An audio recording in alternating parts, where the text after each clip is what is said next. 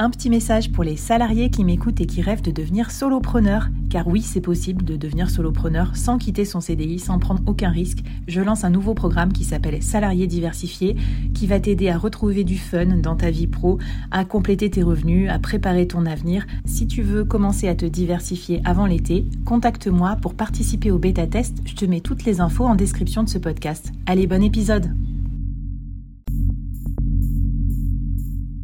Quoi ressemblerait ton business si tu pouvais être épaulé par les meilleurs experts? Avoir un board de rêve disponible 24 heures sur 24 pour t'aider, répondre à tes questions? Je suis Flavie Prévost et ce board, je l'ai créé pour toi dans ce podcast. Tu es dirigeant, entrepreneur, freelance ou tu vas bientôt te lancer? Ne reste pas tout seul dans ton coin. Inspire-toi des conseils des meilleurs chaque jour par ici, à mon micro. Et si tu l'oses, on te mettra au défi parce que nous, ce qu'on aime bien, c'est te faire progresser vite et bien. Alors bienvenue à toi, bienvenue dans ton board et bon épisode.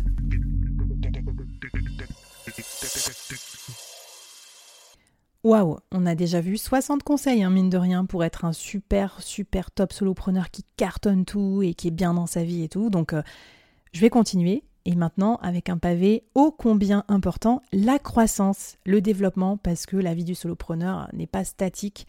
Donc là, je vais te donner 20 conseils qui vont t'aider à croître, à développer ton chiffre d'affaires, à développer ton activité, qui me semblent incontournables et que je regrette qu'on m'ait pas donné dès le début. Euh, parce que voilà, je pense que ça m'aurait euh, simplifié la vie et puis éviter euh, des trous dans la raquette, des trous d'air en termes de chiffre d'affaires ou des erreurs en termes de business. Allez, c'est parti. Premier conseil, profil optimisé sur les réseaux sociaux et sur les plateformes de freelance. Bah, c'est tout bête, hein, mais il y a encore plein de monde qui. Euh, tu vas sur leur profil, tu sais pas ce qu'ils font. tu sais pas pourquoi tu peux les embaucher et euh, qu'est-ce qu'ils vendent. Euh, c'est un gros problème. Hein. Moi, j'ai eu ce problème pendant longtemps et les gens m'ont dit Mais en fait, on sait pas ce que tu fais, on sait pas ce que tu vends. Donc maintenant, il faut être vraiment très lisible. Faites lire votre profil à d'autres personnes. Euh, je crois que j'ai fait un produit sur ça, un profil parfait, je crois que ça s'appelle. Je vais faire une mini-série bientôt sur ce thème aussi, sur Malte. Donc euh, voilà, euh, soyez intransigeants là-dessus, c'est quand même un de vos référencements privilégiés en tant que solo. Deuxième conseil, recueillez des avis clients sur Google ou sur Trustpilot. Créez-vous rapidement une page externe à LinkedIn ou aux réseaux sociaux sur laquelle vous allez pouvoir récolter des avis certifiés que vous pourrez ensuite intégrer sur votre site internet. Vous me suivez Pour faire de la preuve sociale à côté de votre page offre, à côté de votre formation, à côté de vos produits. Euh, donc là, il y a une triple démarche là-dedans. C'est un déjà, demander des feedbacks aux clients, deux, les garder quelque part et trois, les afficher. J'ai fait une super série sur la preuve sociale. Écoutez-la, on en parle de façon hyper détaillée, mais ça, c'est hyper puissant. Je pense qu'après le podcast, tous les gens qui achètent, c'est ceux euh, qui ont vu euh, un avis euh, ou qui ont été recommandés. Donc je dirais que voilà, c'est vraiment indispensable aujourd'hui pour l'achat, même en B2B. Quatrième conseil, avoir un portfolio et des business cases. Donc pareil que genre on ne sait pas ce que tu fais, c'est un peu ça l'idée, c'est que vous n'avez pas de traces de mission réussie ou de succès que vous avez accompagné chez vos clients, de traces didactiques et c'est ça que j'aime bien dans le business case, c'est que c'est très didactique, c'est vous présenter le problème que vous avez réglé, comment vous l'avez réglé, quels résultats vous avez obtenus et tout ça. Et ça donne énormément confiance pour acheter vos services. Et beaucoup, beaucoup de solos n'ont pas de business case. Et pareil, le portfolio euh, pour les activités euh, design et autres. Souvent, vous en avez un, mais vous mettrez, vous montrez que ce que vous avez fait, mais vous racontez pas quel problème vous avez réglé et tout. Donc, c'est associé à un business case. Et vous faites la pub de tout ça aussi, vous ne le gardez pas dans vos dossiers. Cinquième conseil, ça je ne l'ai pas encore fait, mais je trouve ça tellement malin. Faire une pub payante, euh, SIA, je crois que ça s'appelle, sur son nom et sa spécialité. Par exemple, Flavie Prévost, freelancing. Parce que comme ça, ça vous fait ressortir dans les premières positions de Google. Souvent, c'est pas cher parce que vous n'avez pas de concurrent. vous, vous avisez pas d'acheter euh, Flavie Prévost freelancing pour me faire payer plus cher. Mais tu vois, les enchères sur Google, ça marche comme ça. Donc, euh, en fait, ça va rien te coûter et c'est pas mal, ça va associer ta spécificité en tant que solopreneur à ton nom et ça va te permettre peut-être de ressortir sur Google. Sixième conseil, crée ton média personnel. Je vous en bassine les oreilles, donc je pense que j'ai même pas besoin de le redire, mais quand on est tout petit, faut montrer qu'on est costaud et donc euh, on va pas se payer des pubs euh, tonitruante parce qu'on n'a pas le budget, on n'a pas un énorme site internet ou des équipes marketing pour faire notre pub. Donc, euh, bah, il faut quelque chose pour nous faire euh, connaître, pour inspirer confiance. Et moi, je trouve que le média personnel, par exemple une newsletter, un podcast, ou même une chaîne YouTube ou TikTok, si tu veux, bah, c'est quand même super. Ça montre aussi ouais, ta capacité à, ouais, à sortir du lot, à sortir de ton océan rouge. Septième conseil, nurture tous tes contacts.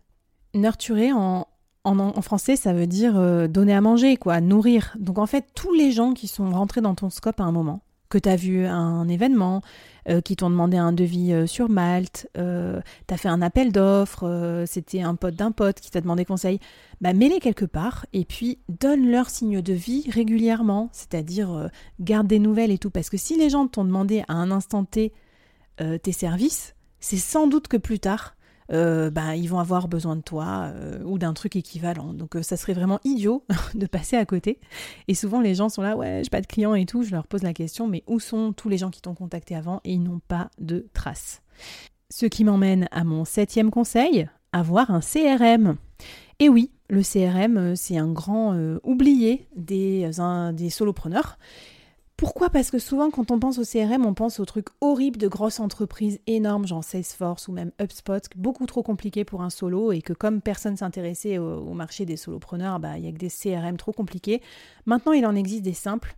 Et vraiment, fais-le. Mets tous les clients avec qui tu as un contact là-dedans. Et quand tu vas te retrouver en période de vache maigre, tu vas piocher là-dedans, tu recontactes les gens. Tu mets aussi tes clients existing, c'est-à-dire les clients avec qui tu as déjà travailler pour leur faire les fameuses upsell, cross-sell dont on a parlé dans la rubrique temps. Huitième conseil, avoir un site personnel. J'en ai pas, j'ai oublié complètement et c'est une erreur. J'ai un site leboard.fr, j'ai mes réseaux sociaux, mais j'ai pas de site euh, Flavie Prévost. Et en fait, c'est important parce que euh, avant, il fallait se développer en tant que marque, ça faisait plus sérieux. Maintenant, c'est plus facile d'exister en tant qu'individu, c'est plus incarné, euh, souvent les gens aiment bien. Et puis si tu deviens solopreneur et que tu deviens aussi une figure un peu médiatique, euh, tu fais des conférences, t'écris un livre, tout ça, tu développes aussi cette marque personnelle, c'est trop idiot de pas avoir euh, ton, ton portfolio. Et aussi solopreneur qui passe à l'échelle, peut-être que demain tu revendras une partie de ton business, tu revendras, je sais pas moi, tes formations. Et qu'est-ce qui te reste alors après si tu as construit tout ton business sous le nom de ta marque et pas sous ton nom? Voilà, donc une bonne, une bonne idée, je trouve. Grow, grow, grow in the land. Grow in the illusion city. I grow, grow, grow in the country. Sodom and Gomorrah, it's all around me. I grow, grow, grow in the land. Grow in the illusion city. I grow, grow, grow in the country. Sodom and Gomorrah, it's all around me. Dixième conseil, avoir un lead magnet, un aimant à lead. Euh, bien connu des infopreneurs ce conseil, mais moins des freelances, euh, euh, solopreneurs. C'est avoir un document assez irrésistible qui fait que ta cible, ton persona, va le télécharger en échange d'un lead. Ça peut être une checklist, ça peut être un one-pager solopreneur, ça peut être ce que tu veux. Et euh, en fait, c'est un lien que tu mets partout, tu collectes des adresses email et les emails vont te permettre d'enrichir ton CRM ou ta newsletter ou ton média personnel. Et donc euh, d'acquérir des clients de façon organique et sans payer de pub, ce qui est quand même extra. Et euh, personne n'en a quasiment dans, dans, les personnes que je coach, les solopreneurs à venir, en puissance, on va dire. Donc voilà, moi-même, j'en avais pas pour le board. Et ce qui était idiot, parce que les podcasts, c'est audio. Donc les gens, euh, je ne peux pas les contacter si j'ai envie euh, de leur dire euh, coucou, c'est moi, je lance un nouveau produit. Ben, en fait, je suis tributaire du fait qu'ils écoutent un podcast, ce qui est quand même un peu indirect pour pouvoir les contacter. Onzième conseil. Engage-toi publiquement pour renforcer ta motivation, ton skin in the game. Si tu as un objectif, partage-le avec tes pairs, avec ton audience, avec ta communauté, où tu veux. Mais d'un point de vue croissance, te dire tiens voilà, je vais atteindre tel objectif et prendre les gens à témoin, c'est très très très puissant en motivation. On l'utilisait énormément euh, en management. Donc voilà, un très bon conseil, euh, état d'esprit qui va t'aider à atteindre plus tes objectifs. Douzième conseil, parle à ton persona et repousse ton anti-persona. Ça, c'est assez euh, flagrant aussi. Euh, quand on est solo, euh, on ne peut pas parler à tout le monde, on n'a pas la bande passante pour, on n'a pas besoin de servir 10 000 clients par mois. Donc autant tailler dans le gras, arrêter de tourner autour du pot et parler directement à son client cible. voilà, c'est risqué parce que du coup, bah, tous les autres vont pas te suivre, mais en fait, tu n'as pas besoin d'avoir une audience de millions de personnes pour vendre ou pour trouver tes clients en B2B tu as besoin de ceux qui s'intéressent exactement à ce sujet-là. Et quand je dis repousser son anti-persona, c'est que moi je ne l'ai pas assez fait au début. J'étais trop en mode oui, euh, le board c'est pour tout le monde, les dirigeants, les managers, les entrepreneurs et les solopreneurs. Ben non, en fait, parce que je parle pas de management, parce que je m'en fous des managers. Enfin, c'était ce que je faisais avant.